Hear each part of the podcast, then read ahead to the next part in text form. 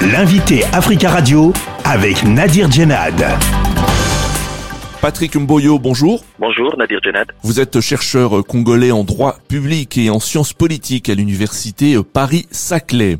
Le pape François a achevé sa visite sur le continent africain en fin de semaine dernière, en République démocratique du Congo tout d'abord et au Soudan du Sud ensuite. Et c'est l'heure des bilans. Euh, que faut-il retenir de cette visite? Ce qu'il faut retenir de cette visite, premièrement, c'est que c'est sa portée euh, symbolique c'était une visite de réconfort pour le peuple congolais. Ça, c'est le premier point. Deuxième point, c'est sa portée politique.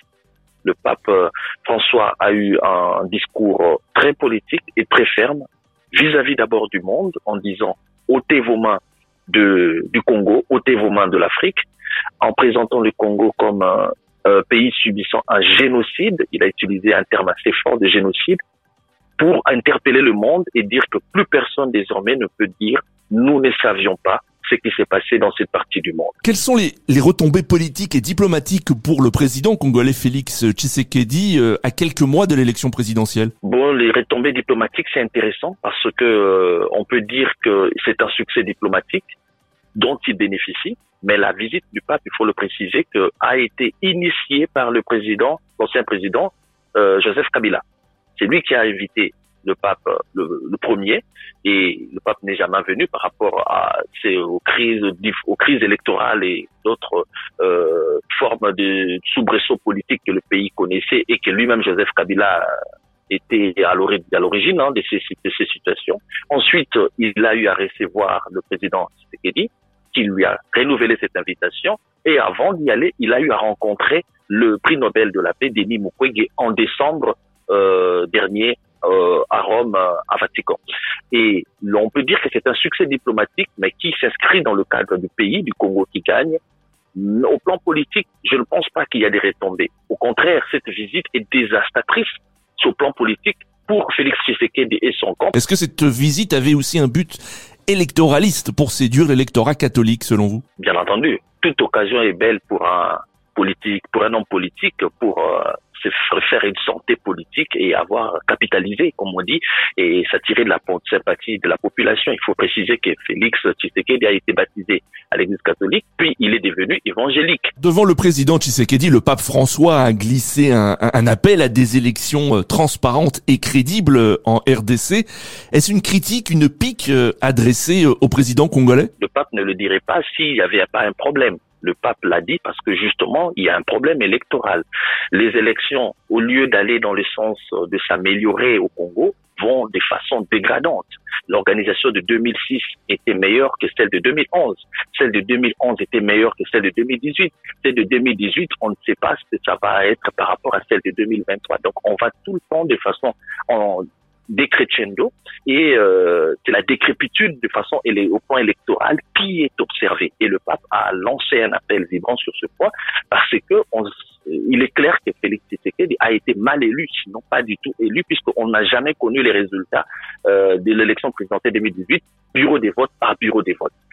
Au plan arithmétique on ne peut pas arriver à une somme sans présenter la base ou les prémices ça la difficulté. Et le pape ne voudrait pas que ce qui s'est passé en 2018, ni les peuples congolais d'ailleurs, ça se reproduise en 2023. Et ça, c'est un avertissement sérieux pour le pouvoir de Félix Tshisekedi. Alors, euh, le pape a appelé à des élections transparentes et crédibles en RDC, ce que réclament les évêques congolais hein, depuis euh, plusieurs mois. Est-ce que l'Église catholique congolaise sort renforcée de cette visite du pape et ne manquera pas de donner son avis sur euh, l'organisation des prochaines élections? Oui, l'Église sort renforcée et sa mission va encore être beaucoup plus prégnante, puisqu'il faut rappeler que l'Église a mené une mission euh, très importante euh, à Kwamut lorsqu'il y a eu le conflit entre les Teke soi-disant entre les Teke et les Yaka, mais c'était beaucoup plus complexe que cela. Le cardinal Ambongo a conduit une mission qui a éclairé la situation au pays et beaucoup de gens ont compris ont mieux compris la situation sur les explications de l'Église que sur celles du gouvernement. Donc désormais, l'Église qui était restée un peu en retrait, en s'occupant beaucoup plus des conflits latents tout autant au sein du pays, va pouvoir maintenant se prononcer sur le processus électoral et a maintenant une légitimité que on lui avait un peu arraché puisque l'Église était aussi, dans une sorte de, de, dans une difficulté puisque si elle s'est prononcée sur le processus électoral, on allait dire qu'elle est de mauvaise foi parce que son choix n'a son choix n'a pas été validé par les autres. Maintenant, après la visite du pape, l'Église retrouve sa légitimité pour parler, surtout au plan électoral, et on espère que la Commission électorale nationale indépendante, dirigée par M. Denis Kadima, aura cette sensibilité d'écouter de bonne foi les conseils ainsi que les recommandations des prêtres. Alors sur un autre volet euh, plus religieux, est-ce que cette visite du pape François va donner plus de poids à l'église catholique congolaise qui fait face à d'autres églises comme euh, l'église du réveil du Congo? Par Oui, L'église catholique, euh, il faut le dire, c'est une église qui a perdu beaucoup de membres parce que la plupart des Congolais au départ étaient soit catholiques, soit euh, protestants à un certain moment, à une certaine mesure, soit musulmans, ça c'est beaucoup plus dans l'Est. Mais l'église, les églises des réveils, ou dites des réveils, quand elles sont apparues, elles ont grignoté beaucoup plus les membres de l'église catholique. Euh, dans la pratique, dans la vraie vie de tous les jours, on écoute surtout ce que dit l'Église catholique sur la vie sociale en général. Et c'est là que le pape vient un petit peu montrer la puissance, la force de cette Église et redynamiser la, sympathie euh, des fidèles. Patrick Mboyo, merci beaucoup d'avoir euh, répondu à nos questions. C'est moi qui vous remercie. Je rappelle que vous êtes chercheur congolais en droit public et en sciences politiques à l'université Paris-Saclay.